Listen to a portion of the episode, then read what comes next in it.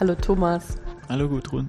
Ich habe heute den Thomas Henn bei mir sitzen, weil er gerade seine Promotion verteidigt hat und wir über das Thema seiner Promotion reden wollen. Wir zwei kennen uns inzwischen schon ganz schön lange, weil Thomas als wissenschaftliche Hilfskraft in unsere Arbeitsgruppe gekommen ist und uns unterstützt hat bei der ursprünglich von uns entwickelten äh, finite Element Software. Dem hat es so gut bei uns gefallen, dass er dann auch die Diplomarbeit in unserer Arbeitsgruppe geschrieben hat. Und die Arbeit hat uns so gut gefallen, dass wir ihn anschließend überredet haben, zu bleiben, um zu promovieren. In der Promotionsphase hat sich dann der Schwerpunkt von den finiten Elementen nochmal wegverschoben auf Arbeit in der Gruppe zwischen Mathematik und Verfahrenstechnik, die bei uns die Lettes Boltzmann Software OpenLB entwickelt. Und Thomas hat einerseits diese Software weiterentwickelt und andererseits auch mathematische Modelle dafür entwickelt, wie man jetzt mithilfe dieser Software und den neuen Modulen in der Software partikelbehaftete Strömung machen kann. Dass man eine Idee bekommen kann auf dem Computer, was dann in echt passiert, wenn die Partikel durch bestimmte Geometrien entweder durch Wasser oder Luft getrieben strömen. Welche Arten von Partikeln sind denn jetzt eigentlich geeignet dafür, dass man sie mithilfe der Methoden, die von dir entwickelt worden sind, behandeln kann? Also das Ziel war, dass wir Partikel simulieren können, die beliebig geformt sind und davon auch eine große Anzahl. Und ähm, das heißt, wir haben wollen letztendlich mit der Methode dahin gehen, dass wir Filter simulieren können, dass wir simulieren können, wie Filter verstopfen. Das heißt, ähm, ja, wir müssen die Partikel komplett abbilden, wir müssen die Interaktion der Partikel miteinander, untereinander abbilden und wir müssen auch die, die Kopplung zwischen Fluid und Partikeln in, in beide Richtungen mit in das Modell mit einbeziehen. Hm. Wenn du jetzt sagst, ihr wollt viele Partikel simulieren, dann klingt für mich da immer schon so zwischen den Zeilen durch, dass das ziemlich effektiv ähm, programmiert sein soll. Und ähm, da ich ja weiß, dass wenn man Strömungsrechnung macht, dass allein die Strömungsrechnung schon ein Fall für einen Parallelrechner ist, ähm, wird dann wahrscheinlich auch die Parallelisierbarkeit deiner Modelle im Vordergrund gestanden haben. Ähm, was gibt's denn da für Ideen, ähm, die, die Bewegung von Partikeln in der Strömung so zu modellieren, dass das sich gut parallelisieren lässt.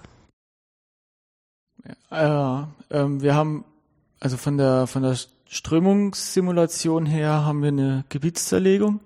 Das heißt, wir nehmen das Gebiet, in dem wir simulieren wollen und müssen das über eine ja, eine große Anzahl von Prozessoren verteilen. Und ähm, es ist wirklich so, dass man das sozusagen im Kopf aufteilt, durchschneidet genau. in kleine Stückchen geometrisch und diese kleinen Stückchen der Geometrie werden bestimmten Prozessoren zugeteilt. Genau, und das muss man dann einigermaßen geschickt machen, so dass jeder Prozessor ungefähr in der Summe ein gleich großes Gebiet kriegt, dass die alle ungefähr gleich lang brauchen, um das zu berechnen. Sonst würden, wenn einer nach einer Sekunde fertig ist und der andere zehn Sekunden braucht, dann muss der neun Sekunden warten und läuft leer. Das wäre nicht sonderlich effizient. Das liegt daran, dass natürlich, wenn man Flüssigkeiten macht, im Prinzip an allen Orten ungefähr gleich viel Arbeitsaufwand darin besteht, das zu berechnen. Ne? Genau. Und ähm, wenn jetzt die Partikel noch dazukommen, dann muss man sich auch überlegen, ähm, wie ich das am sinnvollsten parallelisieren kann. Und ähm, wir haben naja, zwei, also wir brauchen die Information vom Fluid an der Stelle, wo das Partikel ist. Das heißt, wir müssen irgendwie an den entsprechenden Prozessor kommen. Und ähm, dann wäre es natürlich praktisch, wenn das Partikel auch schon vom gleichen Prozessor berechnet wird, dass man nicht sich jetzt die Prozessoren untereinander noch äh, unterhalten müssen.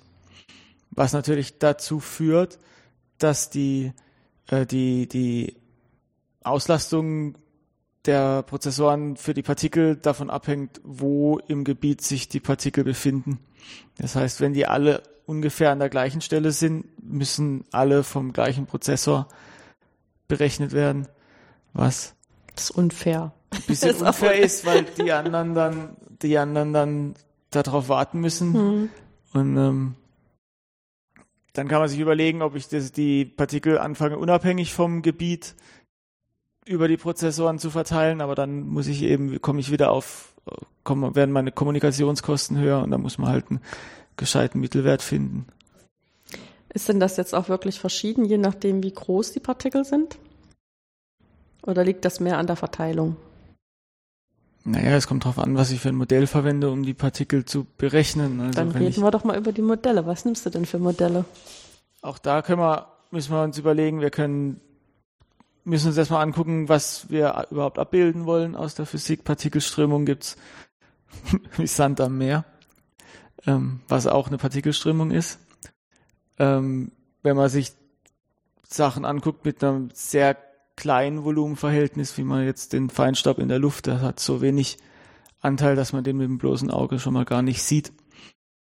Da kann man sich vorstellen, dass die Luft auf die Partikel eine sehr große Einwirkung hat, aber die Rückwirkung, also die Partikel auf die Luft, eher vernachlässigbar ist. Und die sind auch sehr klein. Da reicht es letztendlich, wenn ich die als ein Punktpartikel approximiere, und ähm, quasi so ein Massepunkt dann physikalisch, ne? Genau, mhm. Als Massepunkt nehmen und die, die, die Form erstmal vernachlässige, während in, bei den Filtergeschichten, da muss ich beide Phasen, also beide Richtungen dann, wenn ich die, die Wirkung der Partikel aufs Fluid vernachlässigen würde, würde das Fluid einfach durch die Partikel durchfließen und so ein Filter würde überhaupt nicht verstopfen. Das macht keinen Sinn, so eine Simulation für das, das was schön, man eigentlich das erreichen so will. Ja, aber es ist nicht und wir wollen ja das echte abbilden, ja.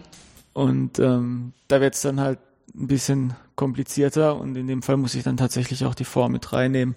Das heißt, ich muss, ähm, naja, die Partikel sind an, auch ein bisschen größer als die Staubpartikel in der Luft und ähm, beziehungsweise das Verhältnis von meinem Gebiet zum zur Größe der Partikel ist wahrscheinlich ein bisschen Gebiet durch Partikel größer. Das heißt, ähm, ich habe mehr, mehr, mehr Volumen wird durch die Partikel ausgefüllt, was ähm, dann kann ich die viel besser approximieren und muss die nicht mehr nur als reinen Massepunkt betrachten, sondern habe auch die Möglichkeit, die genauer aufzulösen besser approximieren meint dann, dass du mehr Informationen von denen behältst. Ne? Wenn du genau. die Staubpartikel rechnest, hast du eigentlich nur noch äh, eine Masse auf einen Punkt zusammengezogen, der sich mit einer bestimmten Geschwindigkeit in eine bestimmte Bewegung bewegt. Das ist die Information, die du dann nur von dem hast. Ne? Genau. Und ja, beim, beim Feinstaub, wenn ich ja, die, ja, halt, genau, wenn ich die besser Partikel. approximiere, dann ja. versuche ich tatsächlich die, die Geometrie abzubilden und dann auch die Rotation noch mit reinzunehmen und solche Sachen. Ja, ich meine, für diese Massepunktgeschichten, und das kennt man ja selber noch aus dem Physikunterricht, dass man dann irgendwie ähm, Kraft berechnet, indem man Masse mal Beschleunigung sich irgendwie verschafft. Und ähm, die Beschleunigung für die Partikel müsste ja dann irgendwie aus der Strömung kommen, ne? weil das ist ja das, was die antreibt. Ähm, sind denn da noch irgendwelche anderen Kräfte? Also das, geht das dann so eins zu eins oder gibt es da irgendwelche Modelle, dass da so ein gewisser Schlupf vorhanden ist, dass gar nicht die ganze Geschwindigkeit ähm, der, das, der Luft oder des Wassers wirklich voll wirksam wird auf die Partikel? Naja, es gibt da ziemlich viele Teilkräfte, die auf so ein Partikel wirken. Ähm, der relevanteste Teil, den wir auch immer berücksichtigen, ist äh, Stokes Kraft. Das ist eine Formel, die letztendlich von der Geschwindigkeitsdifferenz oder ja, linear zur Geschwindigkeitsdifferenz zwischen ähm, Fluid und Partikel ist. Mhm. Also linear zur Relativgeschwindigkeit. Und das heißt, wenn die, ähm, die Relativgeschwindigkeit null ist, wenn das Partikel sich genau mit dem Fluidgeschwindigkeit bewegt, wirkt letztendlich auch keine Kraft mehr. Dann bleibt das wahrscheinlich einfach eine Geschwindigkeit so wie die, wie das Fluid, ne? Und vorher muss man eben ein bisschen Zeit lassen, um die Geschwindigkeit genau. von dem Fluid annehmen zu können. Hm. Und wenn dann sich die Richtung auch ändert vom Fluid, dann, naja, man könnte das als Massenträgheit bezeichnen, ja. dann kommt das Partikel halt ein bisschen später hinterher. Hm, das kennt man ja auch so, wenn, also ich meine, Staubpartikel beobachten wir eigentlich nicht so häufig aber Partikel, die so ein kleines bisschen größer sind, auch in der Flüssigkeit, wo man vielleicht umrührt oder so, da kann man das ja auch ja, beobachten. Zucker im Tee oder so. Ja, ja, dass das dann so ein bisschen nach außen weggetragen wird und so. Das ist dann auch so ähnlich. Also es ist dann ähm, bei euch modelliert durch eine Stokes-Kraft. Genau, ja. Ja, ich hatte jetzt nochmal mit den Staubpartikeln angefangen, weil mir das so erschien, als ob das erstmal das einfachste physikalische Modell ist, wenn du es auf Massepunkte beziehen kannst und keine Rückwirkung aufs Fluid hast. Genau. Wenn du das dann im Rechner machst, ähm, wie äh, interagieren denn dann das Modell, was du ähm, implementiert hast für die Strömung des Fluides und das Modell, was du implementieren musst für die Massepunkte? Ich habe ja verschiedene Modelle mhm. entwickelt. Ähm, das eine ist letztendlich so wie wie ich es jetzt gerade beschrieben habe, mit der mit der Stokes-Kraft, dass mhm. ich tatsächlich die Relativgeschwindigkeit berechne und das dann halt als Kraft auf das Partikel gebe. Und Kraft ist ja F gleich M mal A und dann kann ich das mit einem Differenzenquotienten approximieren, approximieren ja. und dann die Geschwindigkeit zum nächsten Zeitpunkt berechnen. In dem anderen Fall, wenn wir große aufgelöste Partikel haben, da haben wir uns oder eine, eine neue Methode entwickelt, in der letztendlich auch eine Kraft wirkt, also sowohl vom Partikel aufs Fluid als auch das Fluid aufs Partikel. Und die Idee dabei war, dass wir ein Partikel als ein poröses Medium ansehen und letztendlich einen Fluss durch ein bewegtes poröses Medium modellieren. Und ähm, wir sagen, dass das Partikel in der Mitte ähm, keine Porosität hat, also ein Feststoff ist, ein Festkörper, und dann hat es einen, einen, glatten Übergang, in dem sich die Porosität erhöht und am, ähm, bis es dann halt am Rand eine, naja, Porosität von eins, also nicht mehr vorhanden ist, also nur noch schmiert nur dann noch ins Fluid, Fluid über, ja. Ist, ja. Ich meine, das ist sicherlich ähm, nicht so, dass die ähm, echten Partikel wirklich so funktionieren. Aber das ist auf alle Fälle irgendwie eine Möglichkeit, um in dem Modell ähm, alle möglichen Kräfte äh, so zwischen den Zeilen äh, drin zu haben, von denen man keine richtige Formel angeben kann. Dass man da so einen glatten Übergang schafft zwischen Festkörper im Inneren und dann außen wird es immer fluider. Ja, zumal er wahrscheinlich auch jetzt nicht ganz, also wenn ich mir jetzt so einen Kalk vorstelle, der einen Filter verstopft, die haben ja auch zum Teil eine ziemlich komplexe Form. Ich glaube, darauf seid ihr nicht so ausgewiesen, das ganz genau nachzubilden. Ähm, naja, es war ein Zwischenschritt dahin. Mittlerweile haben wir tatsächlich auch Kalk schon simuliert. Wir haben ein, ein Kalkkorn in, äh, in CT-Scanner gelegt und haben das gescannt, dass wir tatsächlich eine, mhm. eine Geometrie von so einem Kalkkorn haben. Und das dann aber nur den Durchschnitt genommen und nur in 2D simuliert. Und an der 3D-Variante arbeiten wir gerade noch, aber das sollte dann irgendwann demnächst auch funktionieren. Mhm. Das geht jetzt damit auch doch. Ja, ich meine, ähm, wir hatten ja gesagt, dass ähm, die ganzen Modelle eins, einerseits fürs Fluid, aber auch eben für die vielen Partikel von Anfang an so gedacht waren, dass man es effektiv parallelisieren kann, damit die Rechnungen ähm, in endlicher Zeit äh, durchgehen. Hast du denn jetzt Erfahrung damit, ähm, ob deine Modelle ähm, tatsächlich das leisten, dass die effektiv ähm, parallel arbeiten? Und ist das vielleicht auch unterschiedlich für die verschiedenen Modelle? Ähm, also für das, für das, also ja, wir haben das getestet für ähm, erstmal für das, für den, für das Feinstaubmodell. Ähm, da ist es dann am Ende, also haben wir es theoretisch mal ausgerechnet, wie man das am besten machen könnte. Und ähm, am Ende haben wir jetzt eine Version gewählt, die dann von der von der Verteilung der Partikel über dem über dem über der über dem Gebiet abhängt.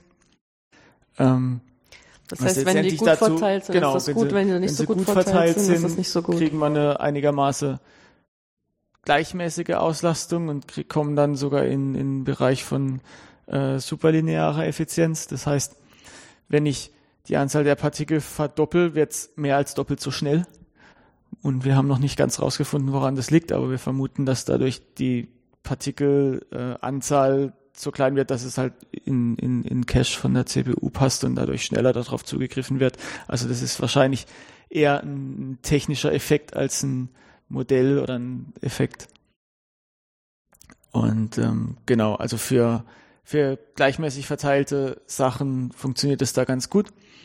Und ähm, für das andere Modell mit den, mit den großen aufgelösten Partikeln ist es so, dass wenn ein Partikel über mehrere ähm, Teilgebiete sich erstreckt, kann jeder Prozessor das Stück, das halt in seinem Gebiet ist, berechnen und danach kann man das mit einer lokalen Kommunikation aufsummieren.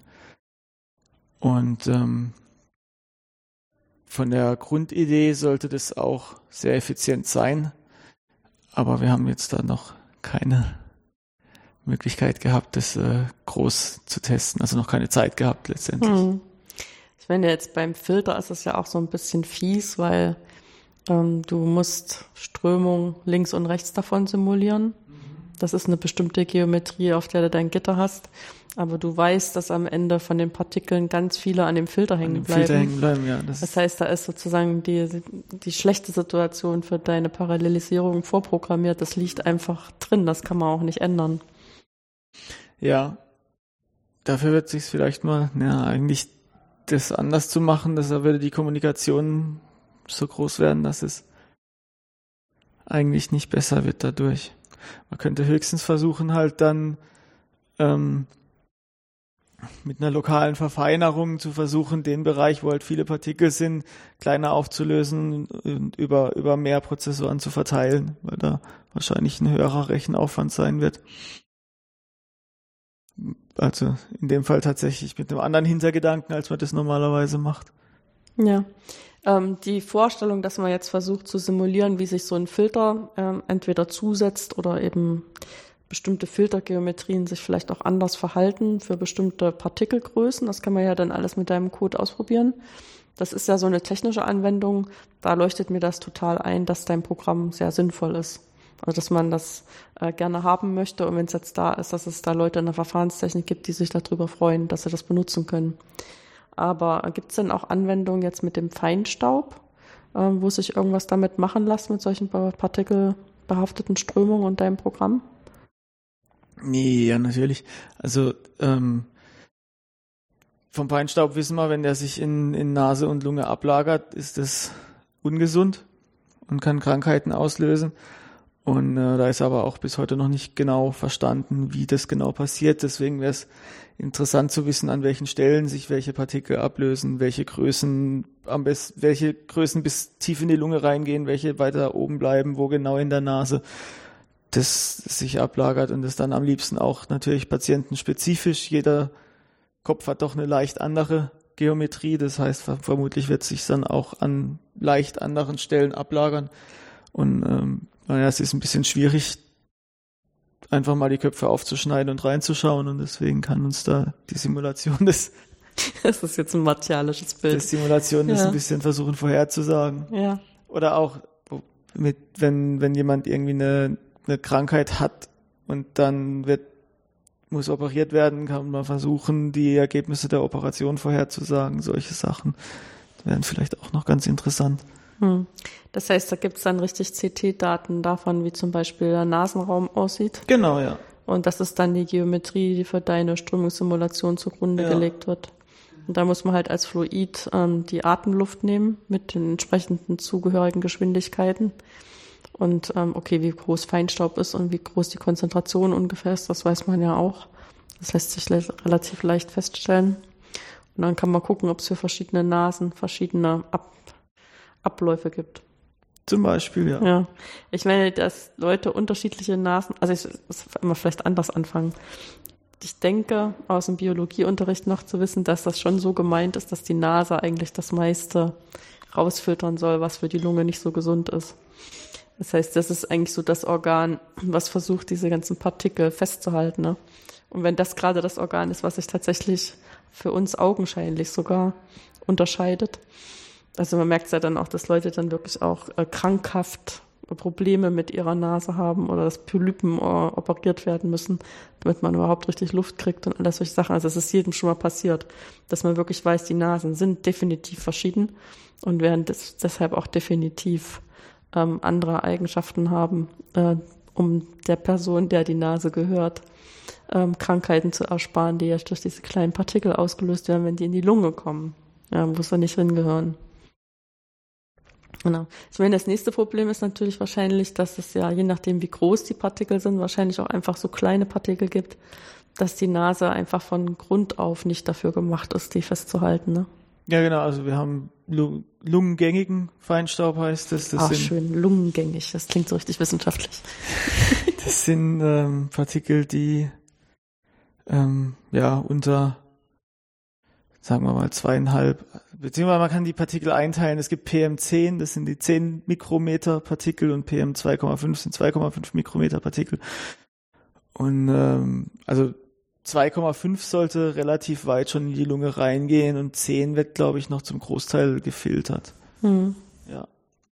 Ich meine, ab und zu möchte man ja gerne, ähm, dass die auch durchgehen, ne? Genau, ja. Also wir können versuchen, auch ähm, die Krankheiten zu heilen und dazu müssen wir irgendwie die Medikamenten in die, in die Lunge reinbringen. Das heißt, wir machen das mit einem Inhalator. Ähm, das ist ein Gerät, an dem, an dem saugt man letztendlich und dann gibt's eine Partikelquelle oder eine, eine Tröpfchenquelle.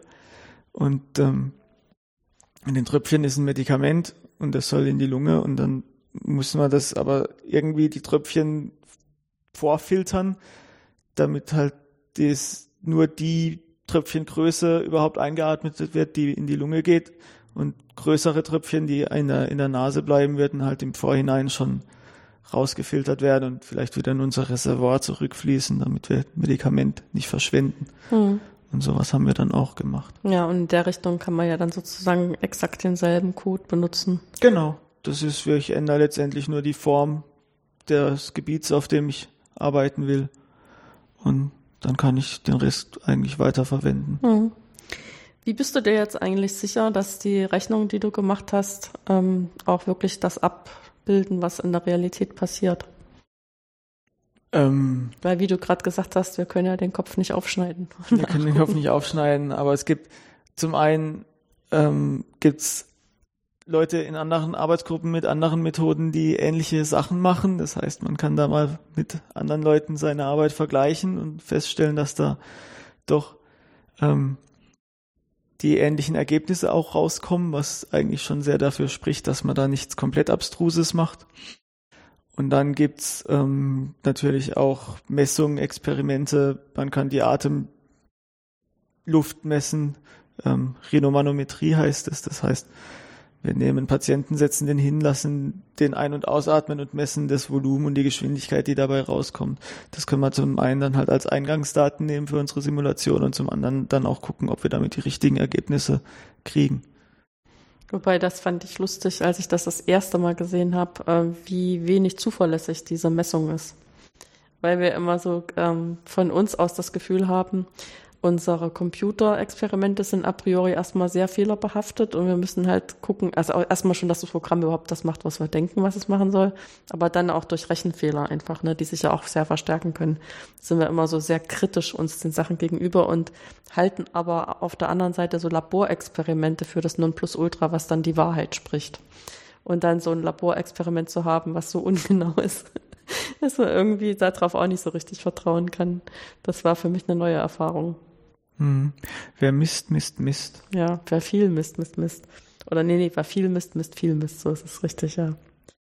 Ja, ja, ich meine, es gibt auch Verfahren, die funktionieren halt einfach besser und das funktioniert irgendwie schwierig, weil ähm, der Patient das volle Aus- und Einatmen, das ist eben doch nicht so einfach auf Kommando zu machen, Hm. so dass man sich darauf verlassen kann, dass das genau so ist, wie man es braucht. Ähm, wenn du jetzt zurückguckst auf die Zeit, wo du dich jetzt mit den partikelbehafteten Strömungen befasst hast, gehe ich jetzt mal davon aus, dass du am Anfang schon ein ziemlich klares Bild davon hattest, was du eigentlich erreichen willst und wahrscheinlich auch ein Bild davon, was davon schwierig wird und was du als nicht so schwierig eingeschätzt hast.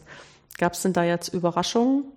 Also dass bestimmte Sachen vielleicht gar nicht so schwierig waren oder andere Sachen ähm, viel, sich viel mehr gewehrt haben, sich irgendwie übersetzen zu lassen in Computercode. Naja, zum einen war es nicht so, dass ich eigentlich genau wusste, wo ich hin wollte, sondern es war eher so ein, wir wollen mal Partikel simulieren, mach mal. Und es gab aber jetzt eben die keine, keine Vorgabe, was genau denn diese Partikel eigentlich machen sollen und wie genau dieses Modell sein soll. Und weil es ähm, vom an, ganz am Anfang noch gar nicht genau klar war, wo, wo es eigentlich hingeht und was am Ende damit gemacht werden soll. Ähm, ansonsten gibt es natürlich sehr viele Schwierigkeiten, ähm, die da im Umsetzen, im Programmieren mit dem, was man an der Uni an, an Programmiererfahrung hat, stößt man dann irgendwann doch mal an seine Grenzen und da muss habe ich auch viel gelernt. Gerade auch an den Parallelisierungen habe ich viel gelernt. Und ähm, jetzt für das letzte Verfahren, da gibt's auch schon relativ viel Vorarbeiten und dann auf, muss man auf die Idee, dass man das mit porösen Materialien versucht abzubilden, muss man auch erstmal kommen. Und dann das, was wir letztendlich tatsächlich neu ist, ist nur eine Addition und eine Multiplikation. Wenn als Formel. Den, als an, an, an, der Formel selber mhm. hat genau was jetzt gar nicht mal so viel ist, aber da gehört doch ein bisschen was dazu, bis man mal, naja, versteht, wo genau man diese Addition und Multiplikation einfügen muss, um ein Ergebnis zu erreichen. Und ähm, an der Methode, die hat dann noch den überraschenden Nebeneffekt, dass äh, Partikel sich tatsächlich auch sehen und die Interaktion der Partikel schon irgendwie in diesem Modell jetzt oder in dieser Methode mit drin steckt und wir aber gar nicht so genau wissen, wo genau und ähm, was genau passiert. Und das muss jetzt dann wohl mein Nachfolger klären. Ja, was du damit äh, unter anderem auch sagst, ist, dass man ja eigentlich, haben wir noch gar nicht drüber gesprochen, dass man ja eigentlich auch gucken muss, wenn die äh, Partikel, die du simulierst, wenn die sich ähm, berühren, dass man ja herausfinden muss, dass die sich berühren ne, im Computer. Ja. Und dafür braucht man solche Modelle, die diese Kontakte ähm, simulieren können. Und ähm, das müsste man eigentlich auch implementieren. Das hast du jetzt gar nicht gemacht und trotzdem ähm, bewegen sich die Partikel so, als, als wäre das mit drin, würde, ja. Ja. Ist es dann tatsächlich so, dass äh, unterschiedliche Formen auch eine Auswirkung darauf haben, wie sich die Partikel bewegen? Ja, natürlich, klar. Also wir haben, also zum einen hat man, weiß man ja, wie ein Wassertropfen aussieht, wenn der fällt und der hat halt diese bestimmte Form, weil die optimal ist mit dem, mit dem geringsten Luftwiderstand. Und diese typische Tröpfchenform, diese typische ne, unten so ein bisschen dicker genau. und dann rund und oben wird's immer schlanker und ist dann so fast spitz. Genau. Mhm. Und auch in den Simulationen, die wir jetzt gemacht haben, haben wir festgestellt, dass zum Beispiel Dreiecke deutlich langsamer fallen als Kugeln, was ungefähr auch dem wieder entspricht. Ne? Die Kugel ist unten rund und hat einen geringeren, geringeren Luftwiderstand. Und ähm, auch ähm, bei dem, bei dem Kalkpartikel, was ich vorhin erzählt habe, das sieht man dann auch, dass sich das halt hindreht. Also das ist eine sehr, naja, unregelmäßige Form. Und die hat natürlich auch einen Einfluss dann, wie in, wie, in welche Richtung sich das Ding dreht. Wobei da auch ein bisschen der Schwerpunkt wahrscheinlich mit rein. Ja, aber das versucht sozusagen auch zu optimieren, dass es sich möglichst ja, schnell genau. in dem Fluid ähm, bewegen kann. Energieminimierung. Genau. Und das kann man tatsächlich dann auch alles sehen. Das heißt, man hat schon das Vertrauen, dass diese, der Transport von den Partikeln durch das ähm, Programmmodell jetzt ganz gut abgebildet wird. Genau. Ähm, jetzt gibt es ja noch eine Zeit, bevor du hier in Karlsruhe studiert hast. Ähm, was war denn der Grund für dich, dich für, für dieses Studium zu entscheiden? Für dieses Studium? Ähm, naja, letztendlich habe ich geguckt, was ich kann und was mir Spaß macht. Und dann kam man auf die Fächer Informatik, Mathematik, Physik. Und dann habe ich ein bisschen überlegt, wie ich das am besten zusammenschustern kann, dass ich von allem noch ein bisschen was mache. Und dann bin ich letztendlich auf den Studiengang gekommen. So war das. Der stand in sehr direkter Konkurrenz zur Informatik allerdings. ja. Ja, weil die Informatiker dürfen sich ja dann auch noch ein Nebenfach nehmen und ein bisschen genau. Mathematik müssen sie auch das lernen. Das Vordiplom mhm. ist ja quasi, quasi das Gleiche. Die haben die, also die haben die gleichen Mathematikvorlesungen, die wir auch haben. Ja. Und dann hast du dich für Technomathematik hier genau. entschieden. Und dass es jetzt Karlsruhe war? Naja, letztendlich äh, komme ich von hier. Deswegen bin ich einfach hier geblieben. Es war, einfach, ich meine, das ist jetzt keine schlechte Universität. Mhm. Es ist eine der, eine der besten, die wir in, in Deutschland haben. Dann würde ich, sehe ich auch keinen Grund, jetzt wegzugehen. Oder sage ich damals nicht. Mhm. Ähm, das sind ja gar nicht so arg viele, die da jedes Jahr anfangen, Technomathematik zu studieren. Ich glaube, wir waren knapp 25, 20, mhm. 25, relativ wenige. Ja, ja, so zwei Dutzend Leute. Ähm, hat sich das dann erfüllt, was du dir erwartet hattest von dem Studiengang? Also ich meine, die, die eine Sache ist ja, ähm, dadurch, dass du für die Promotion geblieben bist, äh, kannst du dich nicht komplett enttäuscht haben. Das ist mal so zwischen den Zeilen, glaube ich, klar. Aber es ist das dann jetzt so gewesen, wie du es dir vorgestellt hast? Also ich bin, bin gerade überlegen, was ich denn für Vorstellungen hatte vor mhm. zwölf Jahren. Ähm ich glaube, ich hatte eine Vorstellung mit mehr, ähm, mit mehr Informatik und mehr Anwendung und weniger Mathematik. Wenn man, also ich glaube, wenn man von der Schule kommt, hat man von Rechnen eine Ahnung, aber von Mathematik, wie man es an der Universität betreibt, eigentlich quasi keine. Ich glaube, Beweis führen hat man in der Schule irgendwie noch nie. Aha. Geometrisch. Ja, geometrisch und irgendwann hat man auch mal was mit Vektoren gemacht, dann in der 12., mhm. 13. Beziehungsweise jetzt gibt's die 13. ja auch nicht mehr. Sag mal in der Oberstufe. Dann in der Oberstufe immer, hat man dann mh. irgendwann mal so die Anfänge von sowas gemacht. Ähm, in dahingehend war es dann doch theoretischer, als ich das erwartet hatte. Und zwar ein ganzes, ganzes Eck theoretischer. Und ich war dann zwischendurch auch in meinem Studium mal kurz davor. Oder habe dann doch mal drüber nachgedacht, ob das tatsächlich so das Richtige ist für mich. Und das war dann, in der Zeit habe ich dann aber auch als Hiwi angefangen und habe dann tatsächlich mal ange das angefangen zu programmieren und tatsächlich mal gesehen, was ich denn dann mit dieser Mathematik überhaupt machen kann. Und dann hat es wieder mehr Spaß gemacht. Ja, zumal, also ich meine, ich will dir jetzt nichts in den Mund legen, sondern mehr so von, von mir aus gesehen, äh, zu meiner eigenen Erfahrung, auch Erfahrungen, die ich mit unseren Studenten mache. Ähm, in dem Moment, wo man dann versucht, sowas zu machen, wie du jetzt mit den Partikelströmungen und auch überhaupt Strömungen im Computer zu machen, ne, da stellt man dann auch fest, dass man natürlich muss man programmieren können, aber um diese Modelle sinnvoll in den Computer übertragen zu können, da muss man eben auch vorher ganz schön viel Mathematik können. Ja, ja. Also so von dem, was man am Anfang so als ganz theoretisch angesehen hat, geht dann doch ganz schön viel ein als Background-Wissen. Ja, also man, man hat ein anderes Verständnis von den Methoden, man hat ein viel tiefergehendes Verständnis von den Methoden und man kann vielleicht auch dann eher rausfinden, was ist denn jetzt ein, ein Problem von der Implementierung, was ist ein Problem jetzt tatsächlich von der Methode oder was ist jetzt ein Problem von, äh, von meiner Geometrie oder von, von ein Problem des Problems letztendlich. Mhm. Ja, oder also, ja. Was ist ein Problem des Problems und was ist ein Problem von der Weg, wie ich versuche, dieses Problem zu lösen? Ja. Du hast ja in der Zeit, wo du hier promoviert hast, auch ähm, mit Studierenden gearbeitet. Ja. Gab es denn da irgendwelche Sachen, wo du da nochmal Aha-Effekte hattest oder was dir vielleicht auch besondere Freude gemacht hat? Ach ja, es ist natürlich auch immer ganz schön, wenn man dann die Leute, die hat begleitet man ja dann doch auch ein halbes Jahr, Jahr, bis äh, die meisten haben als Hiwi angefangen und dann waren sie erst schon mal da und dann haben sie weitergemacht und dann haben sie ihre Diplom-Masterarbeit gemacht und dann ist ja eigentlich auch ganz nett, wenn die am Ende ähm, wenn die dann irgendwann auch mal fertig sind und man das dann sieht, was man so in den Leuten, ähm, ja, wie sie sich entwickelt haben. Ja, ich meine, einerseits hat man dann die Arbeit in der Hand, wo dann drin steht, genau. so aufgeschrieben, äh, was sie dann alles äh, gelernt haben, mehr oder weniger. Aber auch als, als Person halt. Das stimmt. Das finde ich an unserer Arbeit hier an der Universität auch immer wieder faszinierend zu sehen.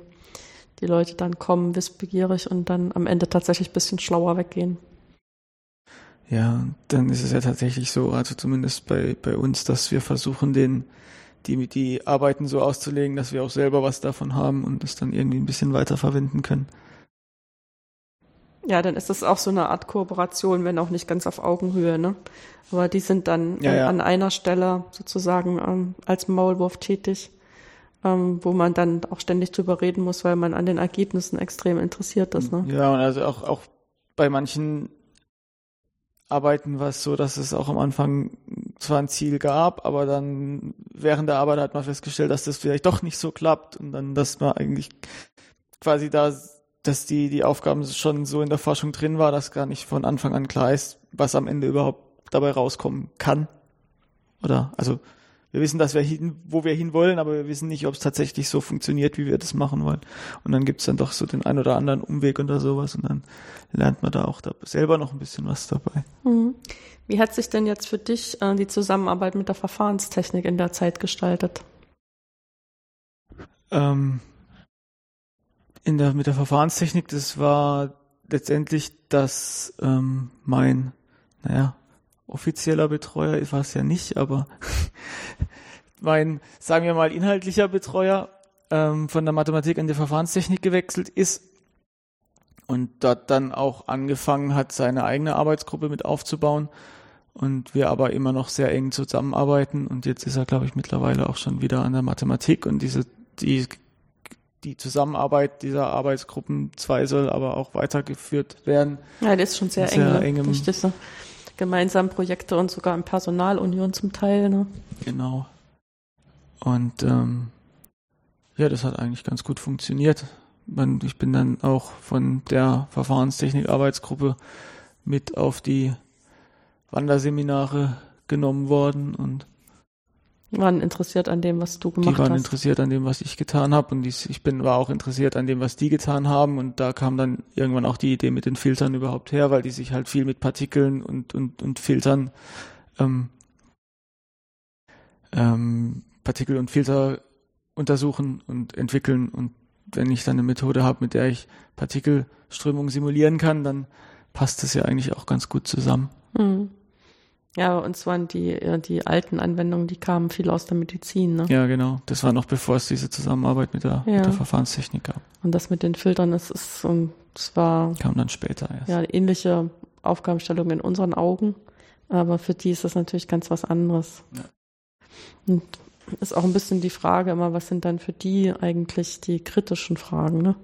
Also klar lässt sich das beschreiben. Ne? Ich habe ein Fluid mit Partikeln und da ist ein Filter und da soll das rausfiltern und jetzt machen wir mal ein Bild davon im Computer. Das lässt sich so einfach sagen. Aber bevor man das dann ähm, modelliert hat, da muss man vorher schon mal genau hingucken, welche präzise Kernaufgabe, ne? Nicht einfach irgendwie.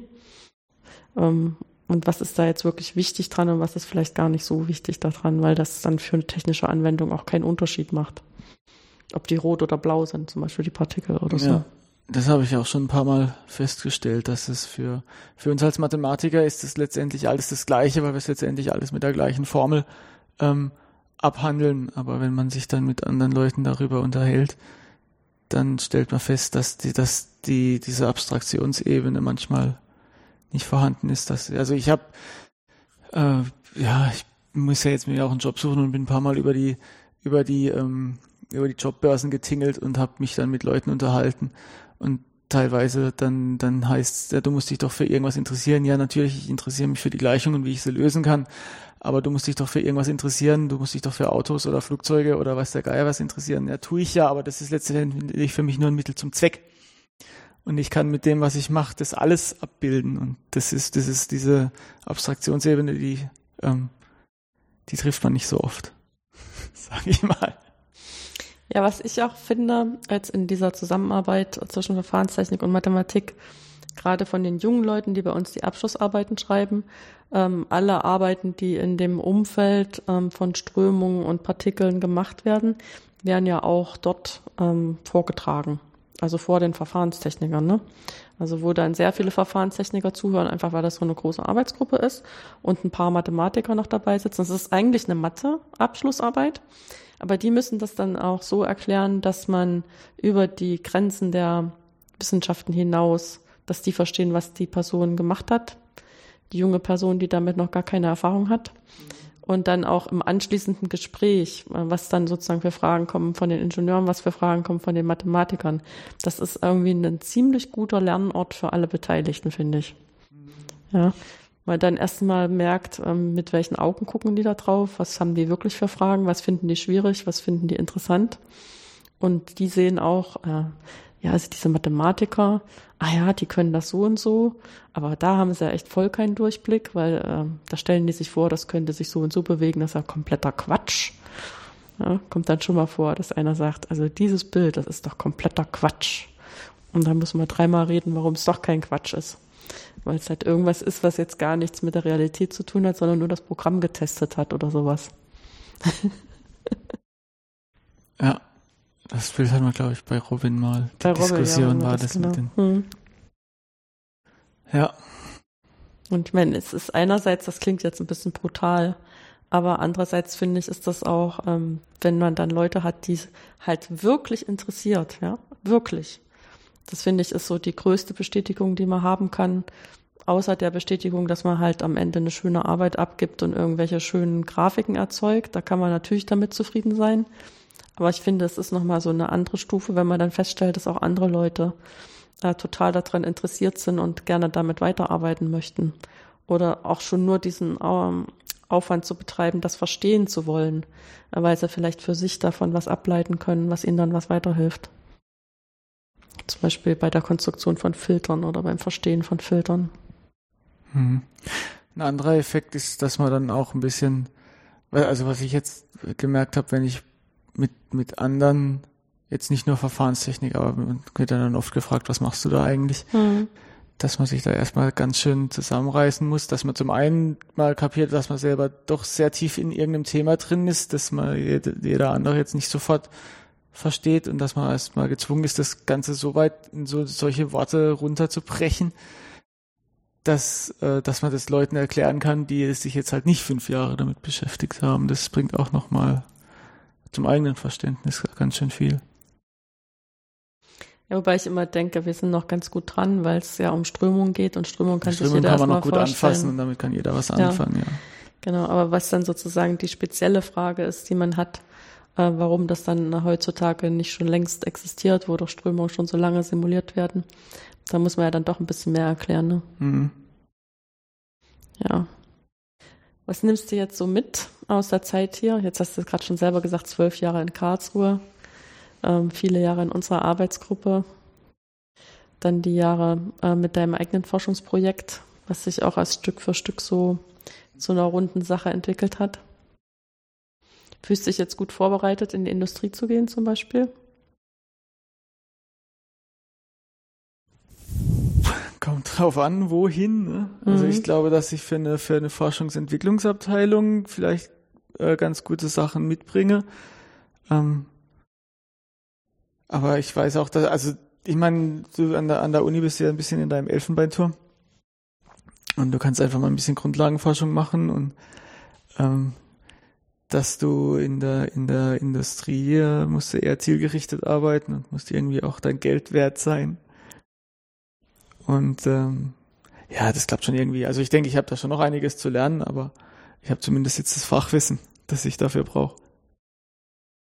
Ja, wobei ich denke, auch diese Arbeit mit Studierenden, das ist auch so eine Qualifikation, dass man so ein bisschen Menschenführung hat. Ja, das klappt bestimmt auch ganz gut. Genau, was man ja dann später auch eigentlich auf die eine oder, also selbst wenn man selber nicht Vorgesetzter wird, ne? äh, Man muss ja doch mit Kollegen äh, zusammenarbeiten und muss dann irgendwie wissen, wie man in bestimmten Situationen irgendwelche Konflikte vermeidet.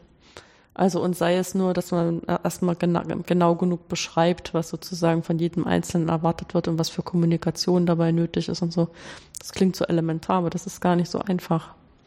Und das haben wir in der großen Arbeitsgruppe dann auch immer mal wieder. Wenn dann ähm, die Arbeit verteilt wird und jeder hat es ein bisschen anders verstanden und meistens klappt's, aber ab und zu kracht's dann mal so richtig, weil irgendwas dann hinten runtergefallen ist, was gerade blöderweise das Wichtigste war. Ja. Gut, Thomas, dann bedanke ich mich ganz schön für das Gespräch. Ich denke mal, wir werden auf die eine oder andere Art auch in Kontakt bleiben, weil wir jetzt schon, ähm, ja, ich denke, die Interessen werden sich auch nicht so komplett auseinanderentwickeln. Nee. Ich brauche ja auch immer meine Industriepartner, die ich dann mal einladen kann oder wo ich mit meinen Studenten hingehen kann. Da bin ich immer ganz froh, Ja. äh, wenn man immer wieder jemanden da hat. Wieder Ja. mal an einem neuen Ort. ja. Kommt drauf an, wo ich jetzt dann landen Genau, werde. und dann muss ich also ganz egoistisch dir das Beste wünschen, Ja. dass du an einen ganz tollen, interessanten Ort kommst, wo ich dann auch gerne mal hinkommen möchte. Bestimmt. Okay, vielen Dank, Thomas. Gerne.